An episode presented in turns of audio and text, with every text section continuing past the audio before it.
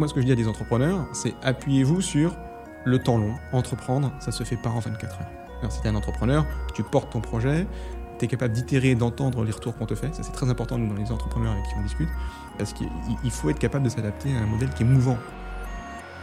Et ben, on est parti pour ce troisième épisode euh, sur la thématique des business models euh, et plus, plus largement euh, ben, comment on réussit à à la fois lancer des produits qui vont apporter de la valeur aux patients, pour de santé, qui vont améliorer leur, leur quotidien, tout en faisant une boîte qui soit rentable, qui soit pérenne euh, et que ça s'inscrive dans le temps. Et donc euh, la dernière fois on avait accueilli euh, Edouard, le CEO de Tilac, et aujourd'hui je suis avec Stéphane. Euh, salut Stéphane. Salut. Euh, ravi de t'avoir euh, aujourd'hui euh, euh, au micro parce que euh, tu vois avec Edouard on a euh, on a pas mal détaillé euh, sur euh, sa stratégie euh, chez, chez Tilac pour euh, sortir un dispositif médical qui permet de faire la télésurveillance sur l'ophtalmo, donc un truc assez précis. Et euh, euh, bah, ça fait 7 ans qu'il a lancé Tilac. Il, a eu la stratégie d'aller chercher un narcissique 41 pour, aller avoir du, pour commencer à avoir de l'usage euh, de, son application, commencer à se, financer aussi. Et qui, avec la télésurveillance, commence à rentrer commence à être remboursée, à rentrer dans le droit commun. Euh, voilà, c'est une stratégie qu'il a, qu'il a suivie. Euh, et comme toi, tu as lancé Agora Health euh, récemment, donc startup studio dédié aux dispositifs médicaux numériques. Je vais te laisser nous raconter un peu tout ça, mais, mais tu vois plein, plein de, projets qui sont peut-être à des stades de maturité plus, plus tôt dans leur développement. Donc ça va être intéressant tu vois, de, que tu nous expliques un petit peu comment toi tu, tu, tu, bah, tu vois euh, finalement comment aujourd'hui on peut lancer là euh, aujourd'hui tout de suite une boîte qui va essayer de voilà, changer le système de santé. Euh, mais déjà je vais peut-être te laisser par nous expliquer euh, bah, qui tu es et puis qu'est-ce que c'est Agora Health. Oui, bah avec plaisir, merci de, de l'invitation.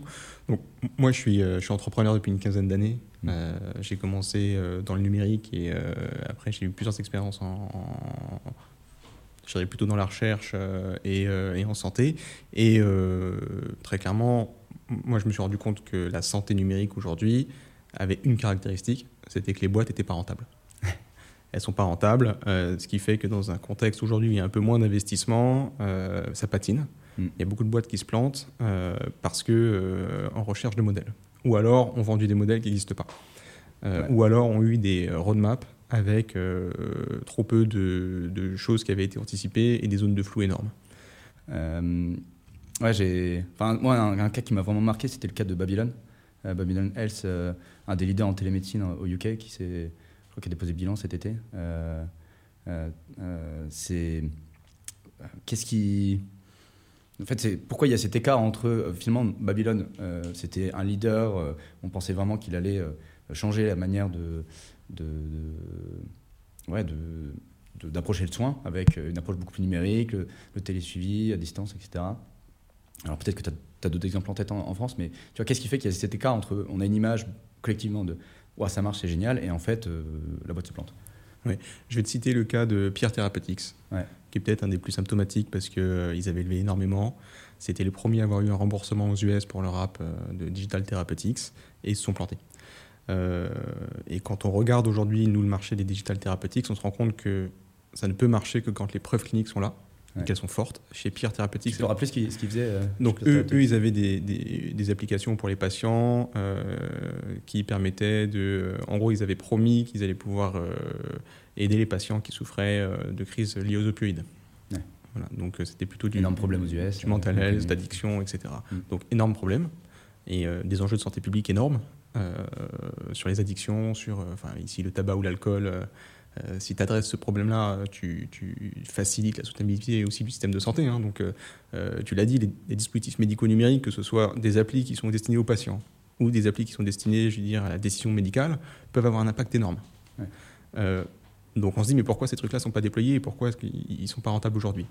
Euh, Si je prends le cas de Pierre Therapeutics, un des enjeux, c'était le décalage qu'il y avait entre les études cliniques qu'ils avaient avancées qui étaient en fait des trucs assez basiques qui avaient été faits dans des conditions pas du tout enfin, proches des conditions réelles. Donc, ils n'avaient pas fait leurs études cliniques avec leur appli déployée auprès des patients. Ils l'avaient fait à l'université sur, sur desktop. Donc, Il y a un décalage d'usage à ce moment-là. Mm. Ils n'avaient pas testé vraiment l'usage. Et après, ils avaient dépensé énormément dans tout ce qu'il y a à côté du dispositif médical.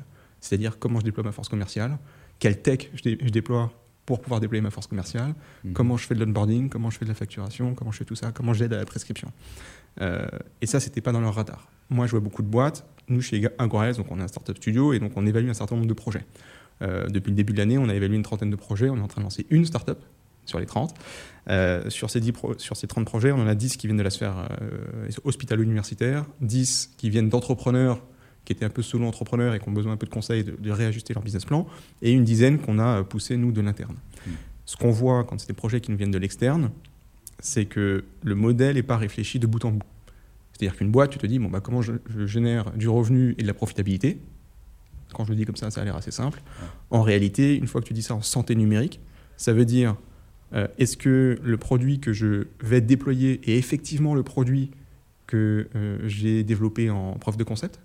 Et ça, rien que ça, je citais le cas de Pierre Therapeutics, très souvent, c'est pas le cas. Très souvent, tu as un algorithme qui a été développé par une équipe ou une preuve de concept développée par une équipe à l'université ou, euh, ou à l'hôpital, euh, qui est très loin du produit final qui sera déployé. Et très mm. loin des contraintes. Des mm. contraintes de login, des contraintes d'onboarding, des contraintes d'interopérabilité. Combien tu as d'algos euh, qui te disent qu'ils marchent et qui ont des belles publications et qui en réalité utilisent des données qui ne sont pas structurés à l'hôpital ou dans, le parcours de soins. Mais alors, pourquoi euh, c'est finalement. Euh, parce que le, euh, le modèle est un peu similaire à celui du médicament. Tu as, une molécule, là on a un algorithme, on fait des tests dans un labo, dans une certaine condition, et après, ben. on a des, résultats, ensuite on produit et on distribue et on, voilà, on, fait l'éducation thérapeutique, le médecin prescrit, etc. Pourquoi ce modèle, euh, il ne marche pas finalement pour les DMI Qu'est-ce qui, qu'est-ce qui est différent? Il y a, je pense, deux gros sujets. Euh, c'est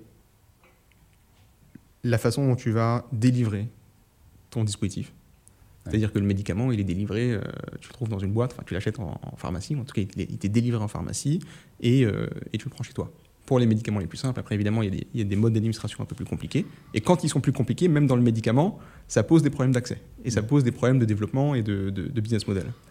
Donc tu vois que déjà là, euh, dans le numérique, le problème, c'est souvent le déploiement. C'est-à-dire, euh, j'ai une app, je prescris une app, qu'est-ce qui se passe avec le patient euh, Est-ce qu'il va sur le store Est-ce qu'il n'y va pas? Quels sont les, les, taux de transformation? En Allemagne, ils ont 60% de pertes entre le moment où le médecin prescrit l'app alors qu'elles sont remboursées. 60% hein. hmm. de pertes entre le moment où ils prescrivent l'app et le moment où le patient télécharge. Télécharge vraiment l'application, elle utilise. Hmm. Qu'est-ce qui s'est passé dans ce... Qu'est-ce qui, se passe en fait? Pourquoi ça marche pas? Eh ben, C'est que tu n'as pas de pharmacie numérique. C'est que tu n'as pas l'équivalent dans le numérique de la pharmacie, du one-stop shop, où je suis capable d'aller et où j'ai tout un système qui a 150 euh, ans d'âge, euh, qui s'est construit pour pouvoir avoir un process simple hmm. de délivrance du médicament. Hmm. Donc délivrer aujourd'hui une application numérique aux patients, euh, je pense que c'est aussi compliqué que de construire tout un réseau de pharmacies, de logiciels pour les pharmaciens, de euh, d'entrepôts logistiques de délivrance du médicament. Il faut avoir la version numérique de tout ça. Hmm. Donc ça, c'est pour le volet vraiment délivrance. Et après, il y a le volet amont, et si je parle du logiciel déployé à l'hôpital pour le coup, tes enjeux d'interopérabilité que tu n'as pas dans le médicament, mais que tu as quand tu utilises de la data, sont cruciaux. C'est-à-dire, c'est-à-dire, un exemple. Bah, c'est-à-dire, euh, j'ai un algorithme qui utilise euh, euh, ta tension ou ton poids, et qu'en fait la, prise de tension que tu fais à la maison ou sur ton tensiomètre connecté ou à l'hôpital sont pas forcément considérés de la même manière par les médecins pas forcément calibré de la même manière. Hmm. Euh, est-ce qu'on peut avoir confiance ou pas dans, les, dans ces types de mesures? Donc déjà, tu as un enjeu d'homogénéisation de la confiance sur les mesures effectuées. Là, je te parle de l'attention, mais c'est vrai pour des, des, tests en laboratoire euh, euh, faits en ville ou à l'hôpital. Hmm. Et les, biologistes de l'hôpital vont te dire, bah oui, mais nous, les, les, données de la ville, elles ne sont pas exactement pareilles que ce qu'on fait, donc on ne peut pas les considérer, les intégrer de la même manière dans nos prises de décision médicales. Mm. Donc ça, tu as un enjeu déjà, je dirais, culturel d'homogénéisation de la confiance qu'on a dans la donnée, en fonction de leur précision. Et après, il y a juste savoir si cette donnée est disponible à un seul et même endroit. Moi, je suis startup, j'utilise ces données qui sont générées chez toi avec ton device à la maison, qui sont générées en ville et qui sont générées à l'hôpital si j'ai un algorithme qui prend en compte ces trois types de données, il faut bien que je puisse soit me connecter aux trois, aux trois sources, mais c'est très complexe, soit d'avoir une seule source unique où je puisse me connecter. Donc tu as des boîtes comme l'IFEN qui travaillent sur ces, ces enjeux d'interopérabilité, mais on n'y est pas encore. On n'a pas encore une base unique de données où je peux me plugger, faire tourner des API euh, et, développer des solutions derrière. Et du coup, quand toi tu vois un, entrepreneur, un porteur de projet qui, a, euh, qui part quand même d'un problème médical, qui a une solution médicale, euh, qu'est-ce que qu'est-ce que tu qu'est-ce que c'est quoi les clés finalement pour quand même réussir? Est-ce qu'il faut dire bah, en fait non, il y a tout un pan de problèmes aujourd'hui, c'est pas possible, on ne peut pas les résoudre parce qu'il n'y a pas euh, les infrastructures de délivrance qui n'existent pas, c'est pas possible. Ou alors est-ce que il faut, il y a certaines stratégies à avoir. Tu peux de, nous, on est, on est assez confiant dans le fait que tous les problèmes sont adressables et tout est, tout va pouvoir se déployer. Sinon, on n'aurait pas créé Agores et on aurait fait autre chose. On est convaincu qu'on va pouvoir, euh, quel que soit le projet, les amener jusqu'au bout. Mais ça demande qu'on pense dès l'amont euh, au modèle économique, en particulier la façon dont on génère du revenu et encore une fois de la profitabilité, et qu'on aille dans le détail de ça, c'est-à-dire est-ce que tu veux vendre ton logiciel, est-ce que tu veux te faire rembourser, hmm. euh, est-ce que tu veux le vendre à un partenaire, est-ce que tu veux le vendre en direct, si tu veux te faire rembourser, c'est quoi ton modèle de remboursement? Tu me parlais de l'article 51. Euh, aujourd'hui, on a des modèles de prise en charge de la télésurveillance et bientôt des, DTX euh, qui nécessitent de la preuve clinique, qui nécessitent de mener des études cliniques prouvant que tu as un impact sur l'organisation du système de santé euh, ou un impact médico-économique ou un impact clinique sur le patient. Ça, si tu te lances dans un projet de santé numérique et que tu ne sais pas quel type de preuve tu veux apporter, mais que tu dis que tu veux te faire rembourser, il y a une dissonance. Pareil, si tu dis que tu vas lancer un produit l'année prochaine et qu'en réalité, sur le plan réglementaire, tu tombes dans, dans, les DM de classe 2, 2A, 2B, c'est irréaliste d'avoir dans ton business plan un déploiement l'année prochaine. Euh, donc la question, c'est quelle est ta roadmap? Et quand on regarde, nous, les roadmaps, la plupart euh, sont assez délirantes, soit parce qu'elles n'ont pas pris en compte la preuve qu'elles voulaient apporter, le ROI finalement euh, qu'elles voulaient apporter, hein, si, je parle juste en termes entrepreneuriaux clairs, et est-ce qu'elles ont le droit de se déployer sur, sur le marché? Et donc, je développe une solution vous, vous êtes spécialiste là-dedans. Comment je peux itérer, parce que quand on développe du logiciel, on est bien obligé d'itérer, on ne peut pas juste développer une solution dans, notre cabane et, lancer ça sur le marché. Donc on est bien obligé de faire des tests. Comment je fais des tests dans un environnement réglementaire contraint?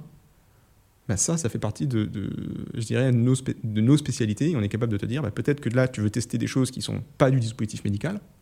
Si je parle de, login ou ce genre de truc, ou euh, simplement de flux, euh, d'ergonomie, etc., tu n'es pas dans le dispositif médical. Peut-être que c'est du dispositif médical de classe 1 qui est plus simple à obtenir.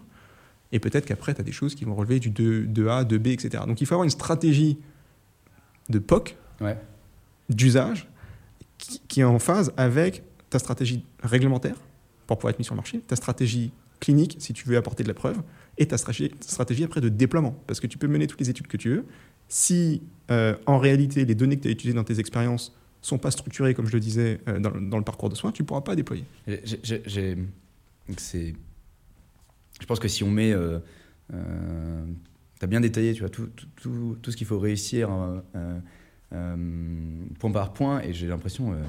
là, je peux, me mettre au tableau, j'écris, et en fait, je noircis le tableau, il y en a partout, j'ai l'impression d'une complexité sans nom. Alors déjà, d'une... voilà, tu me dis ça, j'ai puis on veut lancer une boîte.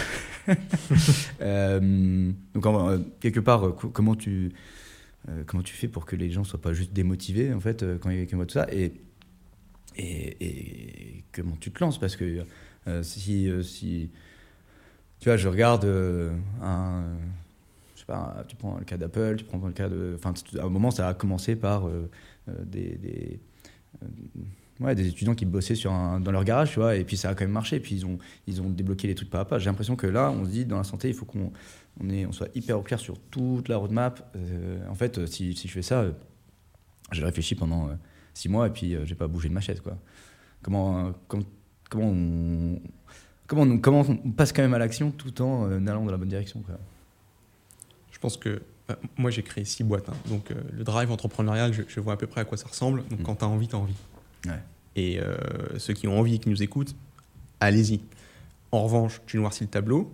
Enfin, je veux dire, tu écris au tableau euh, et tu peux prendre une autre couleur que le noir pour pas avoir l'expression, mais euh, tu remplis un tableau et tu fais un plan qui est un peu sérieux et tu prends le temps d'y réfléchir. Ça prend pas six mois. Si tu es bien accompagné, ça prend un, deux, trois mois. Mm.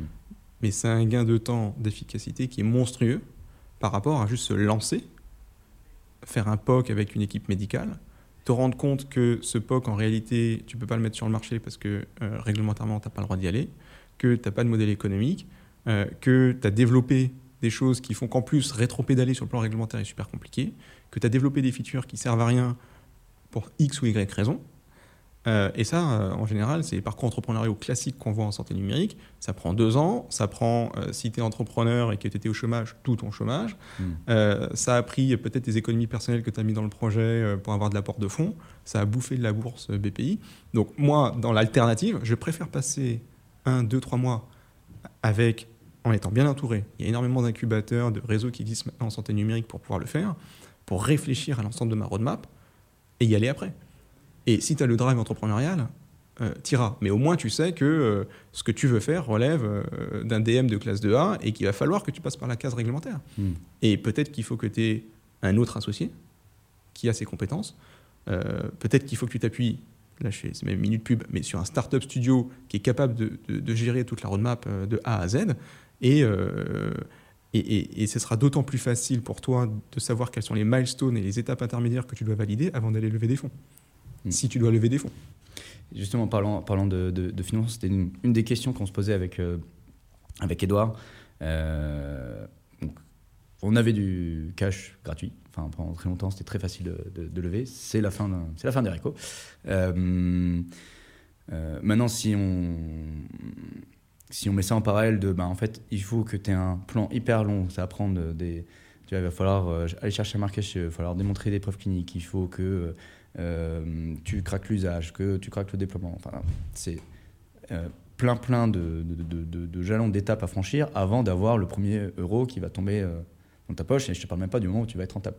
Euh, donc ça demande beaucoup de financement. Est-ce que en fait aujourd'hui c'est encore possible Euh, euh, et, euh, où est-ce que tu vas aller chercher finalement aujourd'hui? Parce que bon bah ok j'ai un super plan en tête, je sais comment je vais y arriver, mais bon il faut, il me faut des ressources.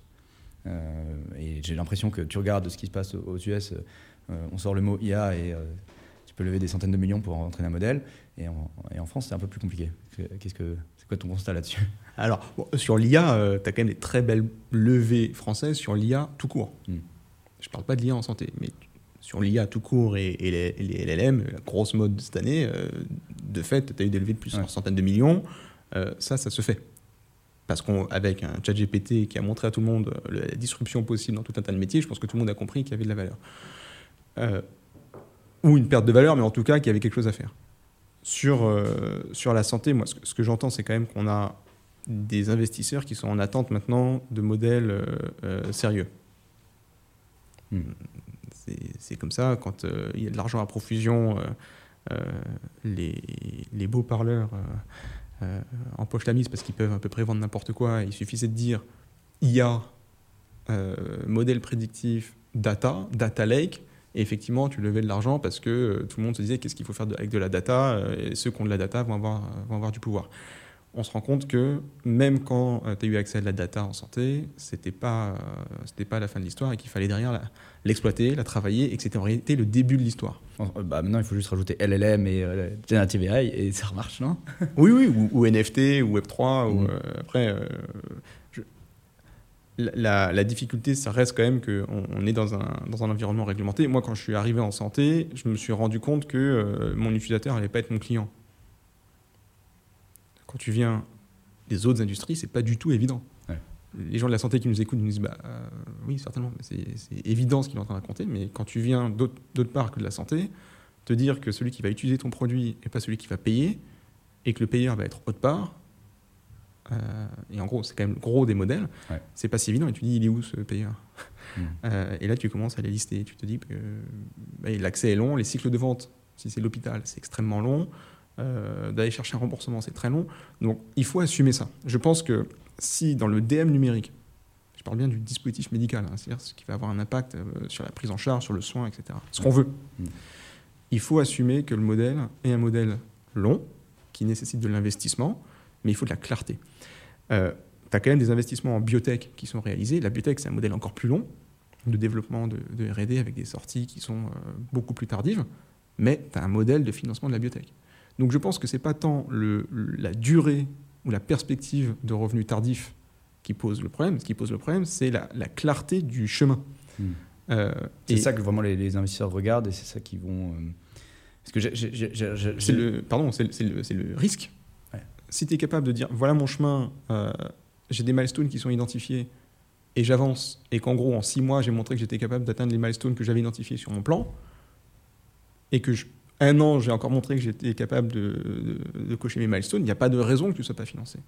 Le problème du capital risque, c'est le risque.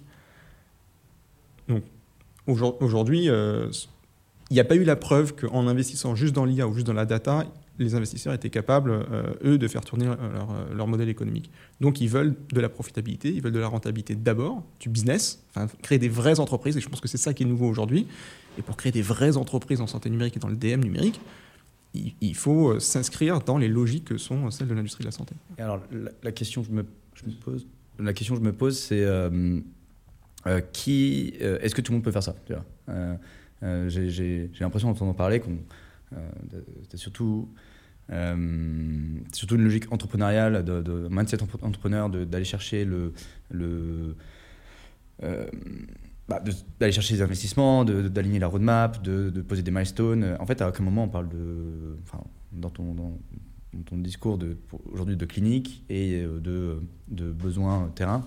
Je sais qu'ils sont là, hein, mais je, fais un peu l'avocat du diable. Donc, est-ce que, est-ce que un, chercheur qui a, qui a l'idée, qui, a, qui comprend ce qui se passe, qui comprend le, le- pain, parce que finalement, c'est quand même ça qu'on veut résoudre, c'est un pain médical d'un, d'un patient, d'un professionnel de santé. Euh, euh, est-ce que, est-ce que il peut aussi, euh, tu un profil chercheur, est-ce que toi, tu en as vu des, tu vois, des, profils comme ça qui sont, qui n'ont pas forcément ce mindset entrepreneur, je ne sais pas si c'est, si c'est clair. Euh, et euh, euh, ouais, est-ce que tu as envie, euh, euh, en fait, est-ce que tu as envie, finalement, si, si, je, si je résume un peu à t'as- d'un côté, tu as l'entrepreneur qui veut faire une boîte, et de l'autre côté, tu as euh, profil un peu plus chercheur qui veut résoudre un problème médical. Euh, c'est lequel qui va réussir? Est-ce que, est que les deux vont réussir euh, dans ce monde Ouais, euh, tu fais bien de, de préciser, et, et je m'excuse d'avoir ce prisme très entrepreneurial, mais c'est vrai que pour moi, c'est évident qu'en santé, tu peux pas construire euh, sans expertise médicale. Mm. C'est impossible. tu es obligé de t'appuyer sur euh, la compréhension fine de la pathologie que tu veux adresser, du problème médical que tu veux adresser. Euh, et là, il faut, il faut collaborer avec, euh, avec les équipes médicales. En revanche, pour moi, ce qui change quand tu viens de l'extérieur et que tu es plutôt dans une démarche de recherche de besoins et te dire, tiens, il y a un besoin non couvert que j'ai découvert, Qui est cette logique euh, entrepreneur, Ouais. entrepreneur c'est pas le cas en santé. En santé, la plupart des problèmes sont connus. Hmm. Tu sais que euh, euh, un certain nombre de cancers sont évitables, tu sais qu'il y, a des- il y a des enjeux de rechute dans le cancer, tu sais que les, les protocoles ne sont pas ultra personnalisés et qu'on pourrait davantage les personnaliser. On sait que dans la plupart des pathologies chroniques, euh, on- l'éducation thérapeutique peut avoir un rôle clé euh, dans la qualité de vie du patient. Tout ça, on le sait. Et en fait, tu as une littérature monstrueuse. C'est-à-dire que le plan scientifique et médical, sur la définition des problèmes, est largement en avance sur les solutions qu'on est capable d'apporter. Il y a euh, une petite polémique en ce moment sur la campagne du, ministère de la Santé sur la prévention de, de la consommation d'alcool chez les jeunes. Ouais. Donc je pense que l'intention elle est très claire, Mm. euh, la mise en œuvre est pas si évidente. Est-ce que tu stigmatises? Est-ce que tu donnes des conseils? Mais du coup, est-ce que c'est juste des conseils pour pas avoir la gueule de bois, etc. Donc c'est la, la mise en œuvre. C'est pour ça que je- nous on se concentre énormément sur l'exécution et la mise en œuvre parce que c'est là qu'il y a le problème. Et donc des, des médecins euh, ou médecins chercheurs qui ont identifié un problème et qui se retroussent les manches en se disant je vais apporter une solution sur le numérique. euh, il y en a plein, et il y en a, ça fait des années qu'il y en a, mais ça fait des années aussi que ça marche pas. Et, ce, que je dis, c'est que euh, ça marche pas aussi parce que la planification de ce qu'il y a à mettre en œuvre n'est pas, est pas faite. Et on rencontre énormément d'équipes médicales qui ont un, prototype ou une idée d'étude, mais qui n'ont aucune idée du cadre réglementaire dans lequel ils s'inscrivent, du cadre même de, gestion de la data mm. dans lequel ils s'inscrivent mm. et, et, du modèle économique associé. Et, et, pour autant, j'ai l'impression que quand tu regardes alors, soit tu es dans le monde de la santé, ou d'ailleurs tu ne l'es pas, hein, mais quand on, parle des succès, ou on parle des. Euh, tu vois un article paraître, on va pas parler de la boîte qui a euh, craqué le sujet réglementaire, qui a euh, réussi l'onboarding des, des, professionnels de santé, et qui j'ai l'impression, vraiment le nerf de la guerre pour réussir à, résoudre ces problèmes qui sont déjà connus. On va plutôt parler de la startup qui a qui a trouvé un nouvel algorithme euh, qui est hyper performant. Euh, tu vois, donc il y a un peu une dissonance entre euh, les succès qu'on met en avant et ce qui est vraiment un succès. comment t'expliques ce, un peu de paradoxe? Ça, je dirais que c'est l'attrait médiatique pour, pour ce qui parle au plus grand nombre. Et donc, ce qui parle au plus grand nombre, c'est quand je vais te dire que j'ai trouvé un algorithme ou potentiellement un algorithme qui permettrait de réduire de moitié le risque d'accident cardiovasculaire. Hmm. Je te dis ça, euh, tu es sûr de faire un papier. La question, c'est quelle est la réalité entre ce que je raconte là et l'état de maturité de mon produit et, des articles qui promettent de euh, adresser le cancer euh, ou, les risques cardiovasculaires ou autres, t'en as plein. Et c'est ce que je te dis sur l'avance de phase du volet recherche clinique et scientifique. Je, te prends, je te prends pardon, juste pour répondre à ta question, je te prends les startups de la tech. Je te cite des startups comme Stripe. Hmm. Twilo, euh, Oracle, enfin, qui est plutôt tout à fait une start-up, et euh, euh, Red Hat. Hmm. Des boîtes qui, en fait, sont structurantes, qui développent de la tech, qui permettent derrière à des startups qui vont faire des produits plus B2C. Donc, par exemple, hein, pour, pour les auditeurs, Stripe, ce qui est très connu, hein, mais Stripe, c'est le module de paiement pour faire ton site, grosso modo. WordPress, euh, la presse grand public, il me semble pas, et il me semble pas qu'ils aient beaucoup parlé de WordPress. Or, WordPress euh, propulse la moitié des sites du, du monde. Hmm. Donc, y a, et pour moi, si je fais juste le parallèle avec la santé, il nous manque aujourd'hui en santé des Stripe, des WordPress, des Twilio. Twilio, ça va être tout ce qui est SMS, etc. Il manque, ou, ou tous les projets open source. Toute la tech est propulsée par des projets open source dont le grand public n'a jamais entendu parler. donc le truc sexy, en fait, euh, euh, c'est les algos dont tout le monde parle. Mais il y a bien un moment où tu te dis, mais ça fait des années que je vois des, des, articles avec euh, des algorithmes, des, des médicaments, des chercheurs contre un truc pour guérir le cancer. Enfin, et aujourd'hui, ben, je regarde, moi je vois rien dans mon quotidien. Donc il y a bien un moment, on va s'en lasser, tu vois. finalement, où, est-ce que. Bah, peut-être double question, c'est-à-dire en tant qu'entrepreneur, comment je, je, trouve du coup, parce que c'est d'autres problèmes qui sont peut-être plus cachés, euh, euh, comment je, je, les trouve, ces problèmes, comment euh, je me dis, tiens, je vais lancer le Stripe de la santé, et comment je, peut-être je, m'informe ou je, je vais chercher l'information sur ce qui se passe, ce qui est réellement important, pas euh, voilà ce qui paraît sexy. Tu vois, où est-ce que je trouve cette information? Euh, Où est-ce que les gens en parlent? Où est-ce que ça se passe finalement réellement?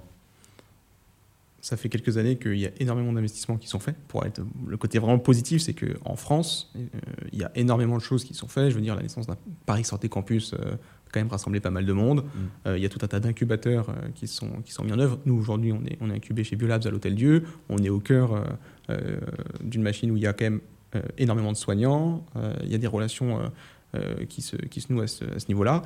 Il y a des. Enfin, je veux dire, tous les organismes de, de, de réseau de start-up et en santé se sont mis à, à, mobiliser des forces. Moi, je suis impliqué très fortement dans France Biotech aussi pour ces raisons-là. Et donc dans ces réseaux-là, on parle vraiment de, rapprochez-vous, rapprochez-vous des réseaux parce que c'est là, c'est là qu'on en parle, c'est là que vous allez trouver les expertises pour pouvoir adresser ces sujets-là. construisez des équipes qui maîtrisent ces sujets-là de A à Z. Euh, et après, il n'y a pas de raison qu'on n'ait pas des parcours entrepreneuriaux classiques. Mais euh, ce serait comme vouloir monter une boîte dans la tech sans avoir de CTO, bah, c'est compliqué. Bah, là, c'est pareil. Si à un moment vous montez une boîte dans la santé et que vous n'avez pas de CTO, euh, pas de responsable sur le plan réglementaire ou clinique et que vous ne savez pas quel est le modèle économique, c'est plus compliqué.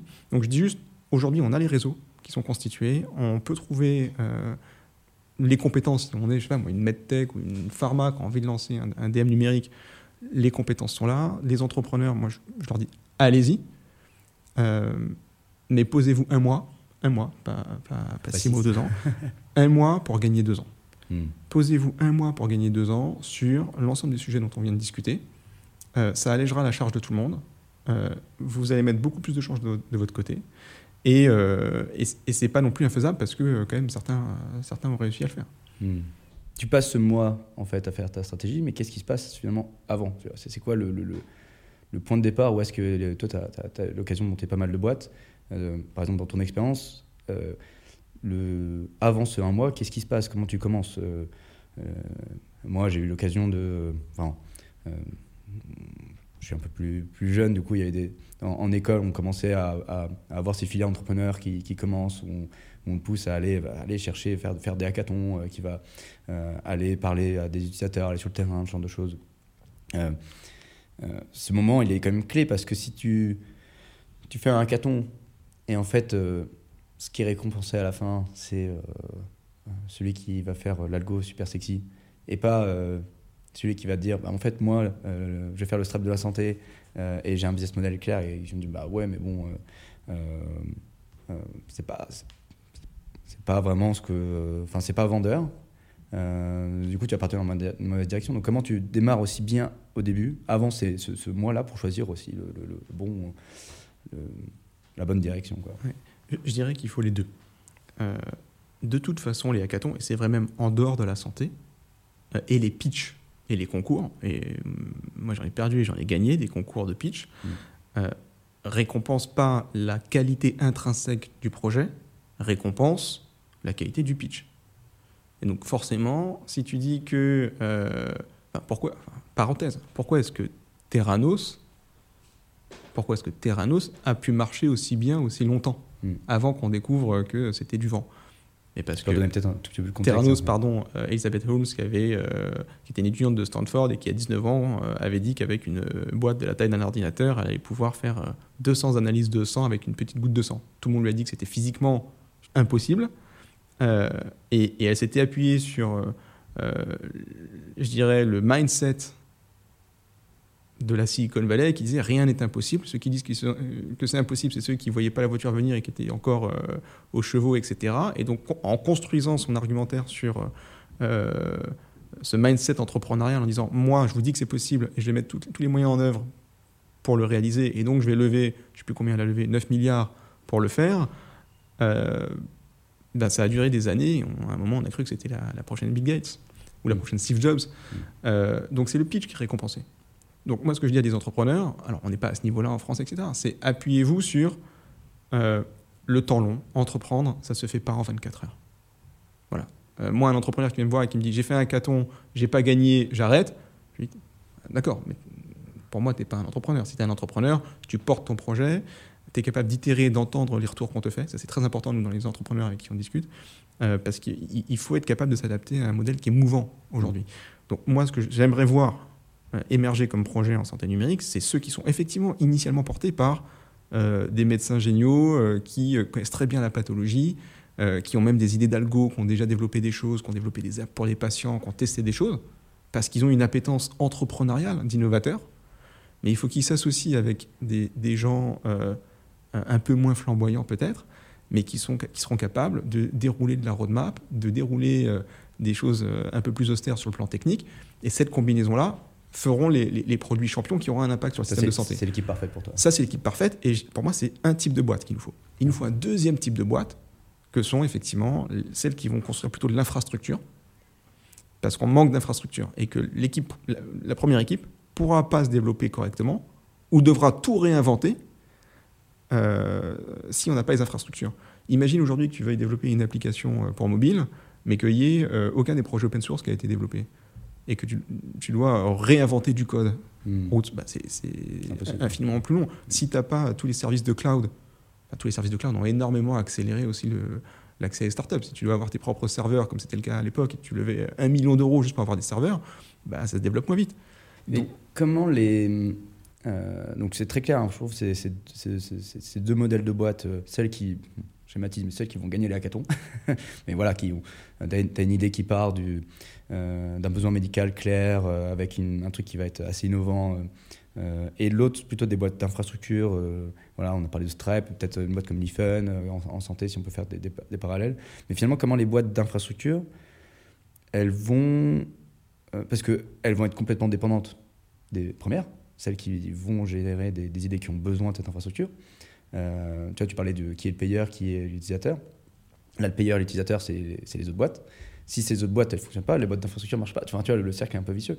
Euh, comment, euh, qui est-ce qui doit commencer en premier? Finalement, je te dis, je fais une boîte d'infrastructure, je vais des tuyaux partout. Mais s'il n'y a personne qui les utilise, ça ne va pas marcher. Et inversement, si j'ai pas de tuyaux, ça va pas marcher. Donc, comment c'est quand même super. C'est la fait la poule. Ouais, c'est la fait la poule. C'est la fait la poule. comme dans tous les modèles d'œufs et de poules, euh, il faut faire un œuf et une poule, et puis, et puis deux œufs et puis deux poules. C'est que tu peux pas attendre qu'il y ait euh, tout d'un côté et rien de l'autre, euh, ou inversement. Ça doit se faire de façon itérative, petit à petit. Et quand je dis itérative, ce qu'on veut, c'est créer des échanges et faire en sorte que les itérations soient les plus rapides possibles pour que tu trois boîtes qui adressent des besoins médicaux et qui soient capables de les pousser, qui s'appuient sur une, deux ou trois boîtes d'infrastructures euh, donc ça allège aussi euh, leurs dépenses, euh, leurs modèles et leur rentabilité, que les boîtes d'infrastructure puissent commencer à avoir des modèles rentables, et que tout ça puisse en parallèle construire un écosystème dans lequel on, on aura, j'espère, des champions, cas en France si on parle des champions de l'infrastructure, mm-hmm. gestion des données de santé, interopérabilité, enfin ne serait-ce que euh, du SSO, euh, donc euh, un login, une notification unique pour les pour, les médecins, et tout ça peut passer aussi par les plateformes d'État. Hein. Enfin, je veux dire, il y a aussi des efforts énormes qui ont été faits par l'ANS avec mon espace santé et, d'autres choses, et donc ça va se faire petit à petit. Mhm. mais il faut que ça se fasse en parallèle. Tu peux pas si, chaque DM numérique qui part d'une idée d'une équipe médicale doit tout réinventer dans son stack euh, techniques ou réglementaires ou infrastructurels, ils seront jamais rentables. Aujourd'hui, nous, on regarde un sujet, pour te donner un exemple, on regarde euh, chez, chez Agorel un sujet, euh, le sujet des, DTX. On se rend compte que euh, tu as beau avoir, et c'est le cas pour l'Allemagne en particulier, tu as beau avoir développé ton produit, ton app, avoir montré, avoir fait l'étape réglementaire, avoir montré ton, ton bénéfice clinique, avoir, et bien montré ton bénéfice clinique, hein, avec une vraie étude, quasiment au niveau euh, euh, du médicament, mais avec euh, un, bras contrôle, randomisé, contrôlé. Tu montres un bénéfice, tu obtiens un prix de remboursement, ce qui est le cas en Allemagne, ce qui sera ce qui arrive en France. Ce qui arrive en France. Mais reste la question de savoir si tu arrives à convaincre un médecin de prescrire et qui fait une prescription, comment il fait sa prescription? S'il a fait sur papier libre, hmm. toi, il y a marqué Doliprane, pas cité de marque, euh, euh, et euh, je sais pas, super app de thérapie digitale. Mhm. Qu'est-ce que tu fais? Tu vas à la pharmacie et tu demandes au pharmacien de t'aider à télécharger une app? Comment est-ce que le, pharmacien est incentivé pour ça? Et qu'est-ce qui se passe après? Et comment je sais que j'ai suffisamment d'infos pour pouvoir facturer le patient à l'assurance maladie? Donc là, nous, on regarde aussi sur le plan infrastructurel quel est le stack qu'on peut mettre en œuvre pour faciliter ça. De la prescription jusqu'à la facturation, reconnaissance des revenus, qui est un gros problème. Nous, on était à un moment aussi impliqués en télésurveillance télésurveillance, euh, facturer euh, les caisses primaires d'assurance maladie, c'est pas si facile que ça. Et ça demande un stack technique à part, c'est une brique à part. C'est pas le gros du produit, mais ça demande de, travailler dessus. Et aujourd'hui, ces, briques, elles existent, elles, euh, elles, elles existent, mais elles sont pas bien, elles sont pas bien intégrées, elles sont pas spécifiques. Hmm. donc, parce qu'il y a des, des, des, des acteurs existants qui, tu vois, la, facturation à la, à la Sécu, c'est quand même Enfin, c'est pas nouveau, quoi. Bah, que l'industriel en direct puisse facturer, c'est relativement nouveau. En, les boîtes de télésurveillance ont commencé par là. Avant, on n'avais pas. Enfin, ça existait, mais c'était pas, c'était pas, c'était pas forcément très bien automatisé. Donc, ça demande quelques adaptations. Euh, de pouvoir avoir une répartition avec un reste à charge euh, euh, sur les mutuelles, par exemple. Aujourd'hui, c'est pas activé. C'est un truc même pour les acteurs de télésurveillance qui est encore un des sujets qu'on discute. Donc la prescription numérique est quelque chose qui va, qui va venir, fait partie des sujets pour moi d'infrastructure qui devaient être adressés. Ça, pourrait être adressé par, euh, par l'État, par les plateformes euh, telles que Mon Espace Santé, et de façon complémentaire par, par des acteurs privés. Hmm. Donc en gros, encore une fois, regardez les valorisations des boîtes dans la tech. Airbnb a une super valorisation, euh, Stripe a une super valorisation. C'est deux modèles différents. Airbnb, tout le monde connaît, et c'est créé par des gens qui ne sont pas forcément très tech au départ. Euh, Stripe, c'est des gens qui ont pris un problème qui était peut-être. J'adore cet exemple parce que euh, le paiement, pareil, tu pourrais me dire, mais ça fait très longtemps qu'il y avait quand même des solutions de paiement numérique. On sait toutes les banques. des- ouais. Moi, ma- le premier SaaS que j'ai développé en 2012, 2012, euh, on était dans une banque française euh, que je ne vais pas citer pour pas, pas trop les embêter, mais en gros, il n'y avait pas Stripe. Hmm. Il y avait PayPal Mm. à notre disposition et aucune autre solution euh, SaaS de, de- de gestion des, des- des paiements et des facturations. Quand on a demandé la doc d'API à notre banque, euh, je crois qu'on a situé même pas aller au bout de la doc, tellement c'était imbitable. Mm. Et donc ce qu'a fait Stripe, ce qu'ils ont fait, c'est qu'ils sont allés voir toutes les banques et ils sont allés euh, au- à la base du système et ils ont mis en place un système qui était beaucoup plus digeste pour, euh, pour les entrepreneurs. Et aujourd'hui, en une ligne de code, tu as un système de paiement. Et ils ont pris tout le marché, enfin, une grosse, grosse partie du marché. Euh, donc, c'est pas parce que des choses sont en place qu'elles fonctionnent bien.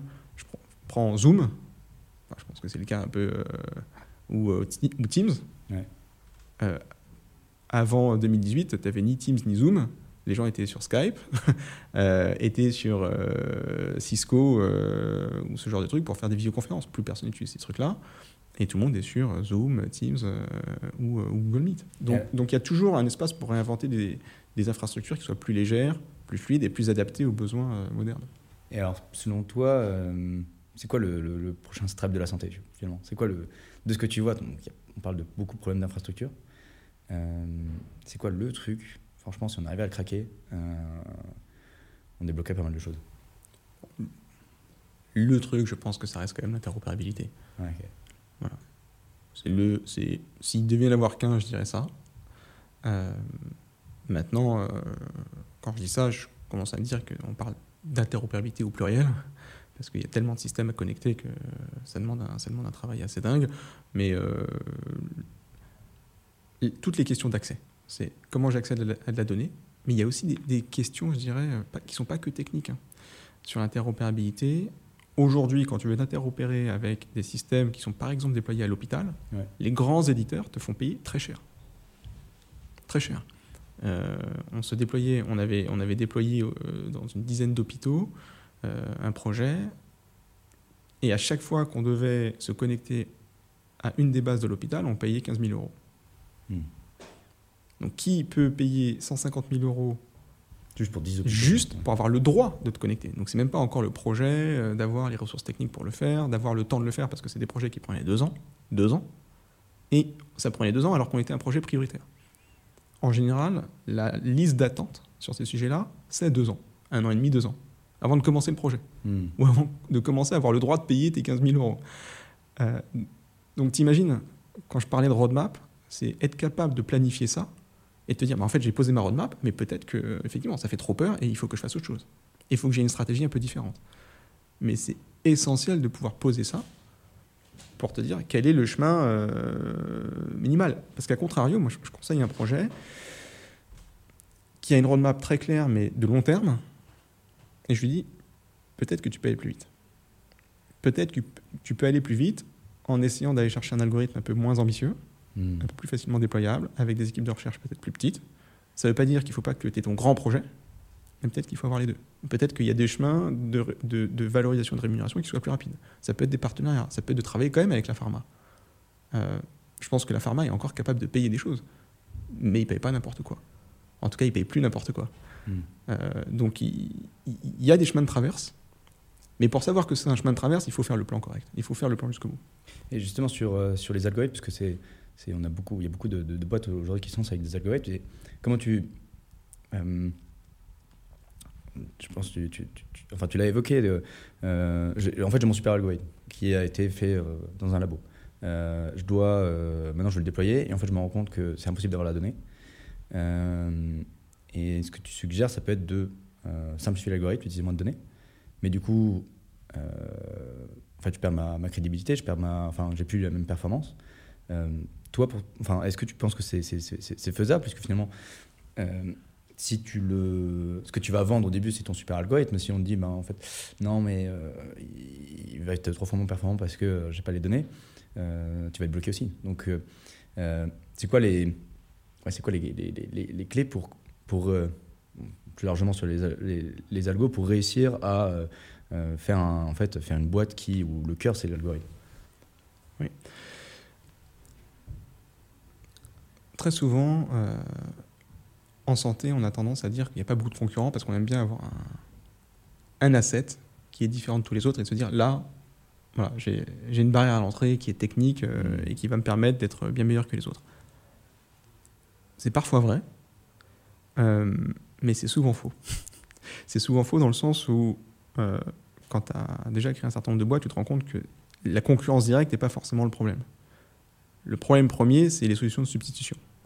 Solutions qui sont d'ores et déjà en place pour adresser le problème que tu vas adresser, ou des solutions qui pourraient être plus simples à mettre en œuvre pour adresser un problème.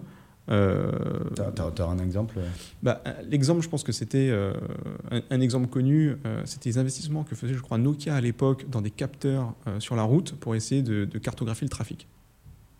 Et je crois qu'ils avaient investi quelque chose comme 8 milliards d'euros on me corrigera si les chiffres sont pas bons, mais en gros, 8 euh, milliards pour essayer de faire un premier projet de cartographie du trafic routier.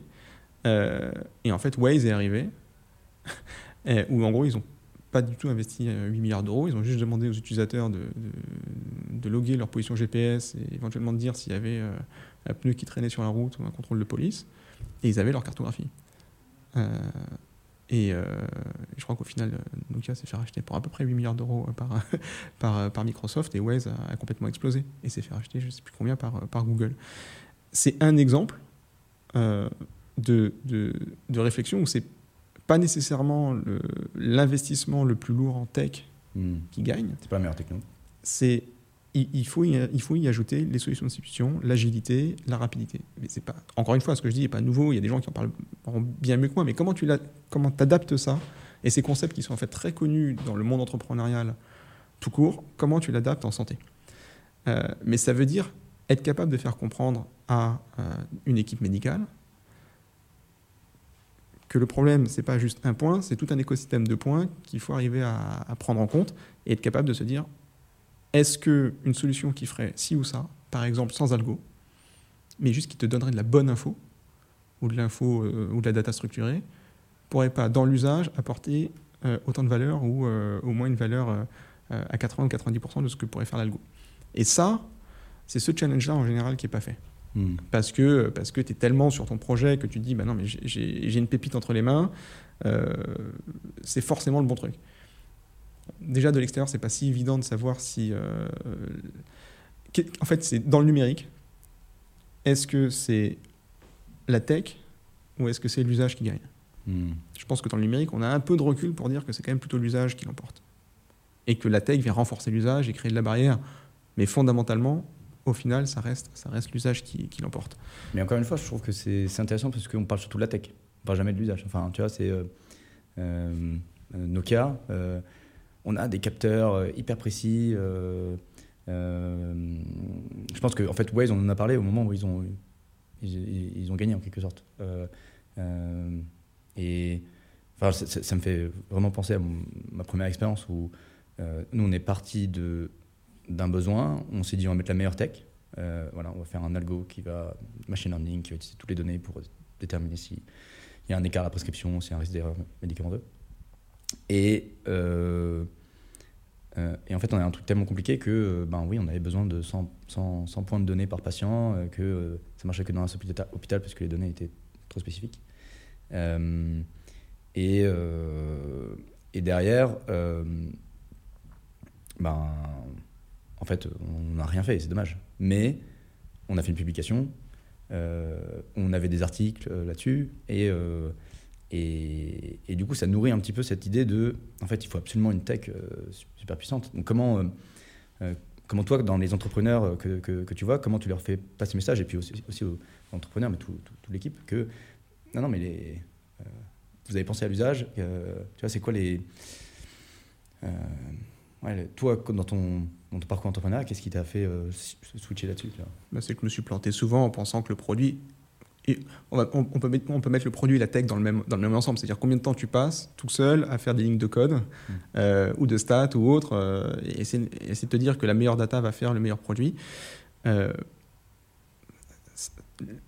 ou que la fonctionnalité supplémentaire va faire que tu vas décoller. Ça, c'est un biais ultra connu et ça marche jamais non plus.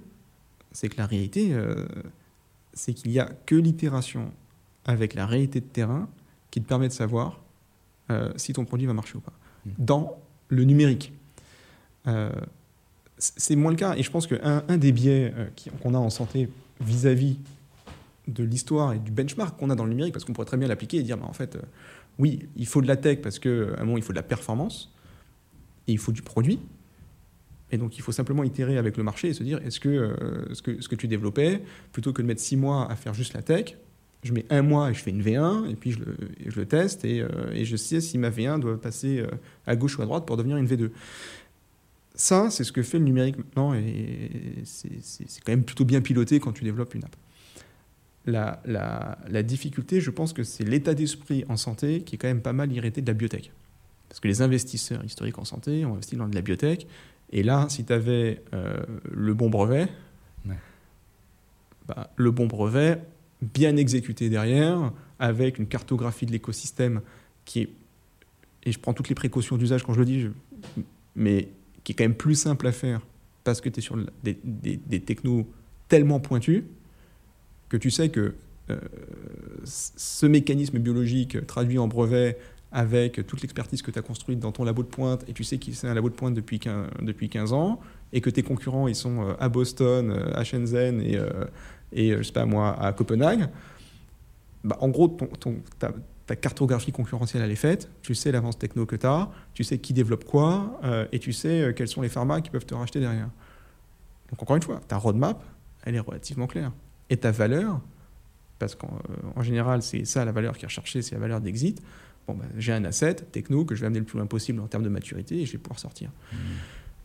Donc ce, modèle Ce modèle-là, cet esprit-là, fonctionne dans la biotech, mais malheureusement ne fonctionne pas dans le numérique en santé, où on a parlé de plein de choses. On a parlé d'interopérabilité, on a parlé de données, on a parlé d'usage, on a parlé de login, on a parlé de patients, on a parlé de médecins, on a parlé de... La, ton écosystème concurrentiel, et pas de concurrence directe, mais de substitut potentiel, hmm. est tellement large. Substitut dans l'usage Dans l'usage. Dans l'usage. Euh, je te prends un algo, euh, euh, enfin typiquement celui que tu voulais faire que tu as fait, est-ce que, là je te, renvoie la question, est-ce que tu te dis j'aurais pu faire une version beaucoup plus courte, la lancer sur le marché et voir s'il y avait des gens qui étaient prêts à payer, voir si je devais l'intégrer dans autre chose pour pouvoir éventuellement chercher euh, un remboursement, est-ce que je devais être un DM, pas un DM, etc. Est-ce que tu vois, tu as eu cette démarche-là? Ouais, bah, effectivement, c'est le constat qu'on a eu à la fin, de se dire, euh, en fait, on, on a commencé avec l'hôpital. Pour, pourquoi on est parti avec l'hôpital euh, La pharmacie, euh, finalement, pour euh, prévenir les risques médicamenteux, tu peux aller en pharmacie de ville, parce que le patient il passe par là aussi. qui est-ce qui. Aujourd'hui, tu as déjà un substitut, c'est quand même le pharmacien qui, qui, fait ce travail-là. est-ce que. est-ce qu'il n'y a pas moyen, juste avec l'existant, de dire est-ce qu'il a vraiment besoin d'un outil qui va flaguer des prescriptions ou est-ce qu'il a besoin de, juste d'avoir une information plus claire, plus rapide pour juste être capable d'analyser euh, plus rapidement les, ordonnances. Euh, ça se trouve, en fait, il doit en permanence appeler. En fait, on s'en était rendu compte, c'est que très souvent, là où il y a la, dans, dans, donc dans la iatrogénie, donc tous les risques médicamenteux, les gros, les gros, la cause principale de, pourquoi on a un risque iatrogénique, c'est qu'on n'a pas l'information. Donc le travail du pharmacien, c'est aller chercher l'information. Donc j'ai un patient qui arrive à l'hôpital, euh, pour, je sais pas, euh, voilà, une, une, pose de hanche, peu importe. Et il a une, liste de médicaments. Euh, et en fait, je me pose des questions, mais pourquoi en fait, il a de la tension et dans sa prescription, il n'y a pas son traitement contre la tension. Et donc, en fait, je vais appeler le médecin traitant, je vais aller chercher des informations. Est-ce que ce, patient est bien hyper, tendu et En fait, ça, ça prend du temps. Et c'est ça qui est, qui est difficile. Ça, on s'est rendu compte de ça à la, fin du projet. Et c'est un enjeu d'usage. Et c'est un, enjeu d'usage, complètement. complètement. Euh, bah, le numéro, c'est, trucs, ça peut être très con. C'est juste bah, le numéro en fait, du, médecin traitant, je ne l'ai pas. Euh, je vais chercher dans une base de données euh, où est-ce que je trouve ce, numéro-là? En fait, je vais taper sur Google, je vais tomber sur le secrétaire. donc, Ouais, c'est là où je te, je, rejoins complètement. Et ça me fait penser à le nombre de fois où on nous a dit Mais est-ce que vous avez fait pour protéger votre algorithme? Euh, Et là, c'est un peu ma question. Est-ce que toi, tu vas conseiller à des, boîtes de euh, passer du temps à essayer de déposer un brevet sur euh, un algorithme, sur.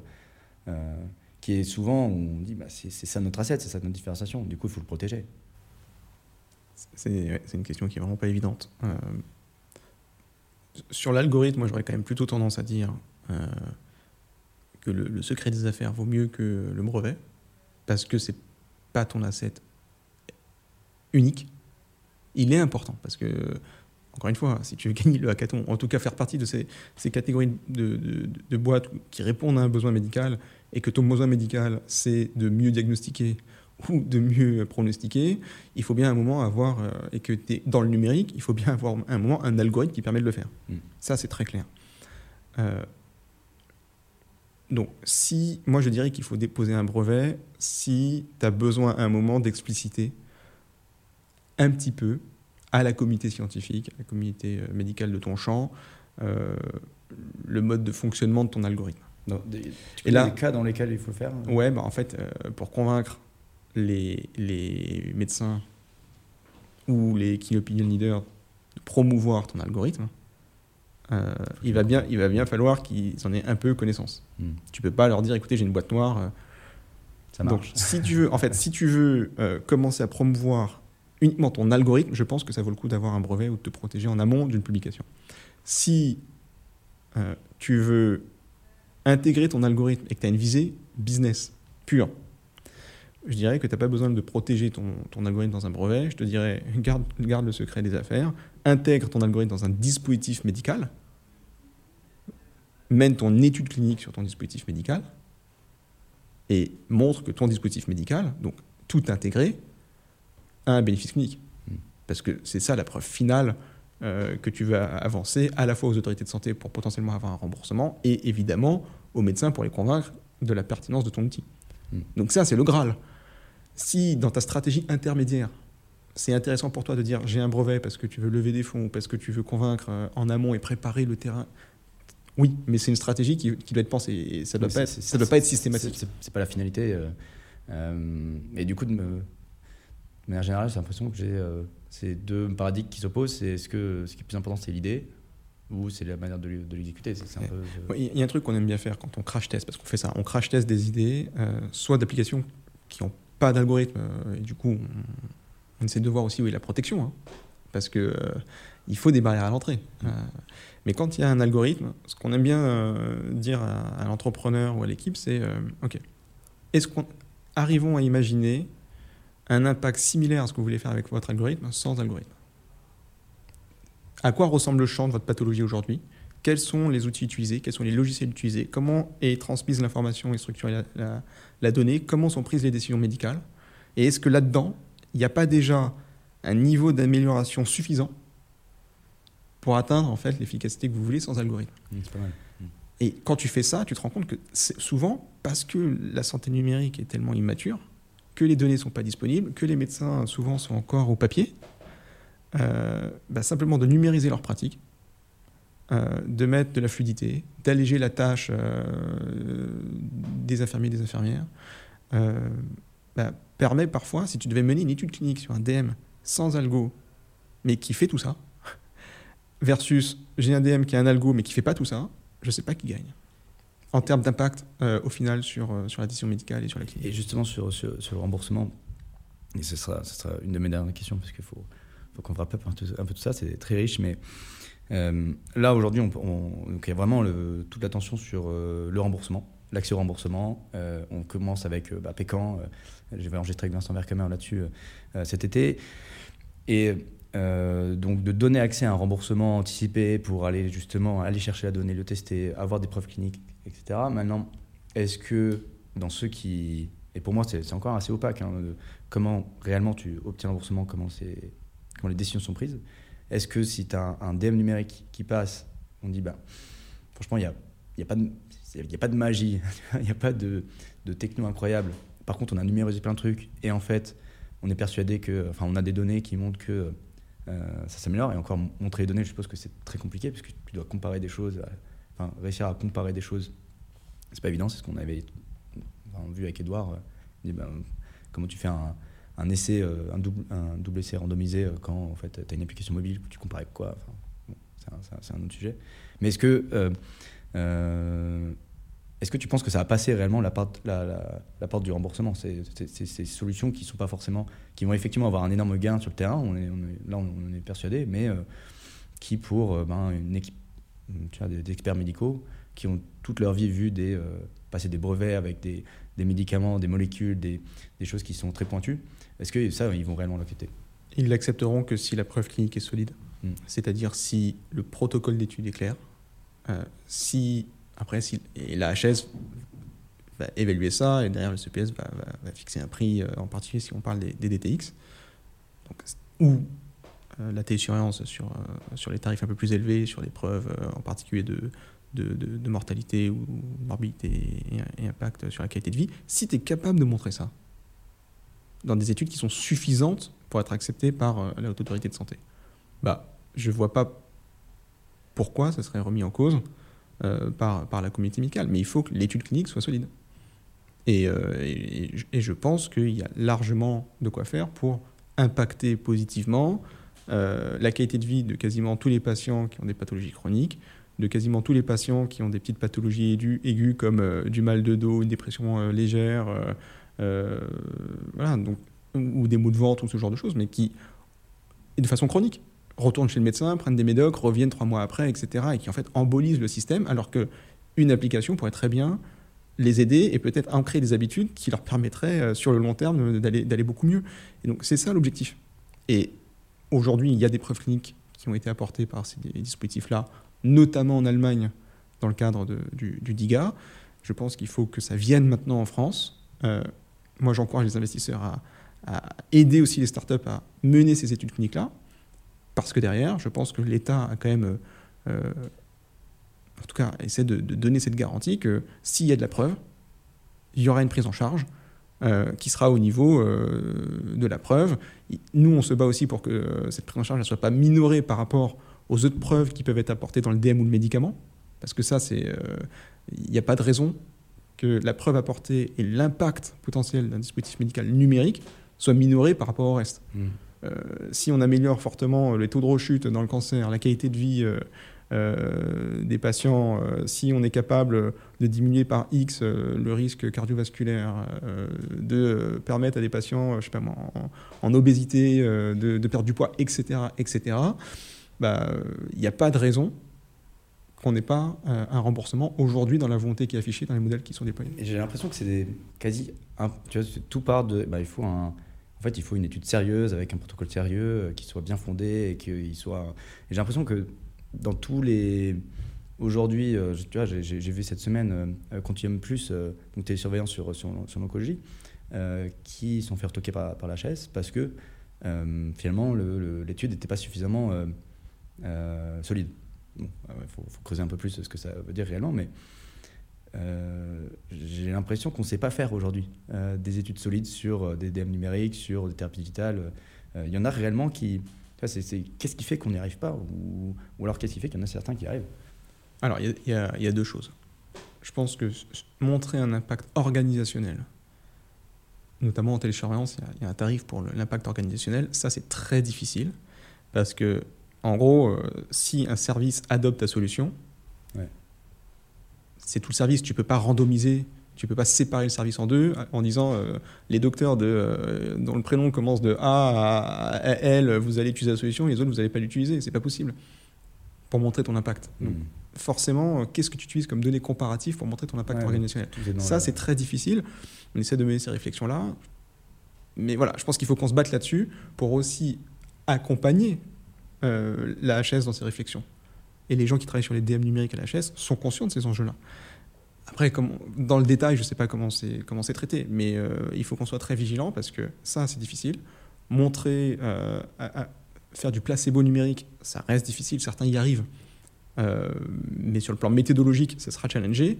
Et là, je pense qu'il faut qu'on soit vigilant sur est-ce que en face de nous, on a des gens qui cherchent systématiquement la petite bête et disent mais attendez, là, la méthodologie, elle n'est pas comme ce qu'on a l'habitude d'évaluer. Je dis bah oui, mais de fait, sur des impacts organisationnels ou sur euh, des, des, des, bras contrôle, on ne peut pas avoir exactement la même chose que dans le médicament, Ouais. structurellement, parce que c'est du numérique, et pas parce qu'on veut pas. Et du coup, est-ce que le, le, le, le- ouais, le saint graal de l'étude euh, randomisée double aveugle, euh, est-ce que en fait, il faut faire une croix dessus dans le numérique? Euh, Est-ce que du coup, il faut commencer à accepter que on doit accepter des preuves qui ne sont pas aussi de cette qualité-là ou euh, Ah, tu, peux faire du, pardon, tu peux faire du randomisé contrôlé sans faire du double aveugle. Euh, voilà, donc tu, tu peux quand même avoir des, des niveaux d'études qui, qui soient euh, suffisamment robustes. Ça demande de l'investissement et ça demande, je pense, une, une, une acculturation aussi de la part des autorités sur ce sujet-là. Euh, mais je ne dirais pas que c'est pas possible. Euh, voilà, il, il faut le faire. Et juste pour te dire, après, y, a, il y a aussi euh, l'ère du temps. Donc, euh, comme tu sais, je suis aussi impliqué chez France Biotech pour ça. Des apps de santé, il faut se rendre compte qu'il y en a 350 000 dans les stores. Des apps de santé tout court, sur le sommeil, sur ce que tu veux. Quand on a fait, nous, le décompte chez Agora du nombre de, d'apps qui ont des preuves cliniques suffisamment robustes, il y en a une centaine. c'est-à-dire par, par robuste en Par robuste, c'est-à-dire qui pourraient euh, euh, prétendre, euh, par leurs preuves cliniques, à, un- à un remboursement. Hmm. 100. 350 000, 100. Donc tu, tu te rends compte que on, on- on arrive quand même dans un environnement culturel où ça n'a pas été la norme de, de mener des, des études randomisées contrôlées sur des applications de santé. Et qu'il y a de tout. Hmm. Et donc, il, il va falloir qu'on se batte pour dire, attendez, si on, des- on apporte des preuves cliniques qui sont aussi bonnes méthodologiquement euh, et en termes d'impact que euh, le DM ou le médicament, ben, c'est là qu'il faut prendre en charge. Mais c'est l'appel qui est lancé. Et honnêtement, euh, moi j'ai envie de dire, lancez-vous. Et il y a plein d'applications aujourd'hui qui sont dans les stores, qui n'ont pas de preuves, mais qui marchent. Il y en a une en Allemagne, par exemple, sur la neuro, qui ont 24 millions d'utilisateurs dans le monde et qui ont décidé d'aller sur le médical. Génial. Génial, parce que sur la neuro, euh, j'espère pour eux qu'ils vont pouvoir montrer qu'ils ont un impact sur euh, Alzheimer, euh, sur Parkinson et autres. Donc voilà, il, faut y aller. Et qu'on vienne de la santé, qu'on vienne du numérique, à un moment, le, stack complet dont on a parlé, il est obligatoire. Et comment, quand tu te lances, tu montes en compétence, tu es entrepreneur, comment tu montes en compétence sur ces aspects-là vois, de, de vraiment de, de faire une étude qui, soit, est la bonne méthodologie? Est-ce qu'il faut, est-ce qu'il faut, on peut les retrouver ces, ces, études pour s'en inspirer? Est-ce qu'il faut, euh, euh, je sais pas, il faut bah, t'accompagner, je suppose, mais par, par qui Euh, J'ai l'impression que c'est, critique, mais très peu de gens savent le faire. Euh, et comment aujourd'hui tu, tu, tu, tu te dis, ben, je, euh, ok, bon, je sais pas faire, euh, par, par, euh, par quel bout je, je, je- je le prends quoi. tu as pas mal de, de boîtes hein, qui euh, t'aident euh, sur le market access, sur le design d'études cliniques, euh, sur... euh, Et aujourd'hui, elles savent le faire aussi pour le numérique elles apprennent. Elles apprennent. Elles apprennent. Euh, après, il y a des gens qui ont essuyé les plâtres euh, sur ces sujets-là, dont nous. Mhm. Euh, donc, euh, si vous posez des questions, vous pouvez aussi nous appeler euh, sur le volet réglementaire, euh, market access et clinique. On, travaille avec des partenaires qui ont ces compétences euh, encore plus granulaires avec qui on travaille euh, pour, euh, voilà, pour faire en sorte que ça fonctionne. Monter en compétence tout seul sur l'ensemble des sujets qu'on a évoqués, dans un temps entrepreneurial, à part un génie absolu, c'est pas faisable, donc il faut s'entourer. Mm, très clair. Écoute, je pense que c'est le bon moyen de, de- finir cet épisode. Dernière petite question que, j'ai l'habitude de poser. Voilà, qu'est-ce que, est-ce qu'il y a des, des lectures, des, des, des, des- des personnes qui t'ont inspiré toi, et qui, que tu recommanderais euh, pour euh, ben, des gens qui ont envie de faire euh, un peu comme toi finalement? Je m'attendais pas à celle-là. Euh, alors sur, sur, euh, sur la santé, je je- j'en ai pas spécifiquement. Je pense qu'il y, a- il y a un bouquin pour les entrepreneurs qui, euh, si on parle bien d'entrepreneurs, hein, qui est un classique des classiques, euh, qui est le bouquin d'An- d'Anderson Horowitz, The Hard Thing About Hard Things, Mhm. que, que je recommande, parce que justement, il n'y a pas d'angélisme, il dit les choses, et, et il permet d'aborder voilà, avec quelques billes un chemin qui est forcément long et, et difficile, mais qui est fascinant, qui enfin, tous ceux qui ont entrepris, t'as entrepris, j'ai entrepris, euh, si autour de la table on a des entrepreneurs, Il n'y a, rien de plus magique que, de, que d'entreprendre. mais il faut juste savoir, encore une fois, que moi, je vous encourage juste à pas être tout seul. Encore une fois, c'est plus que des bouquins d'ailleurs. Tu vois, je, t'en ai donné un, mais surtout, allez, allez voir dans les, dans les écosystèmes qui sont, qui sont aujourd'hui en place, partagez, n'ayez pas peur de vous associer. Voilà. N'ayez pas peur de parler de vos idées, encore une fois, parce que. Euh... C'est vrai qu'on n'en a pas parlé. Ça, ça, j'ai déjà entendu. Hein, j'ai, pas, j'ai, j'ai idée géniale. J'ai pas envie de la, j'ai pas envie de la partager. J'ai peur qu'on me la pique, quoi. C'est, quelque chose que tu as entendu aussi. C'est classique. Mais honnêtement, vu la complexité de mise en œuvre, euh, si, euh, si quelqu'un est capable de te piquer une idée alors que as, tu sais comment faire l'algo, tu as les réseaux, euh, mm. tu as les bons partenaires, tu as les bons associés, tu as les bons consultants, voire tu as les, premières touches de fond avec toi, non, il faut parler de ton idée parce que très certainement, il y a toutes les chances que tu pas tout l'environnement, que tu pas encore avec toi l'ensemble de ton, de, ton, de ton staff. Mm. Euh, les sportifs, ils ont euh, leur équipe et puis il y a tout le staff autour. Mais là, c'est un peu pareil. Euh, il y a toutes les chances en santé numérique que tu n'aies pas tout ton staff. Donc, parle de ton idée pour constituer ton staff. Mm. Très clair. Bah, écoute, Stéphane, merci beaucoup. vraiment très, très riche cet épisode et je pense qu'on a, on a vraiment mm, donné des clés pour bah, réussir à monter une boîte rentable qui porte un dev numérique qui essaie de résoudre un problème en santé. Et, euh, ben pour ça, je, te remercie. Euh, on peut te retrouver du coup donc agorahealth.co euh, ou sur ton LinkedIn, je, suppose. On mettra les liens en description. Et bah, pour tous ceux qui nous écoutent, merci d'avoir écouté l'épisode jusqu'au bout. N'hésitez pas à vous abonner pour ne pas louper les prochains épisodes. Et, ben, Stéphane, je te dis à très bientôt. Merci beaucoup. À bientôt.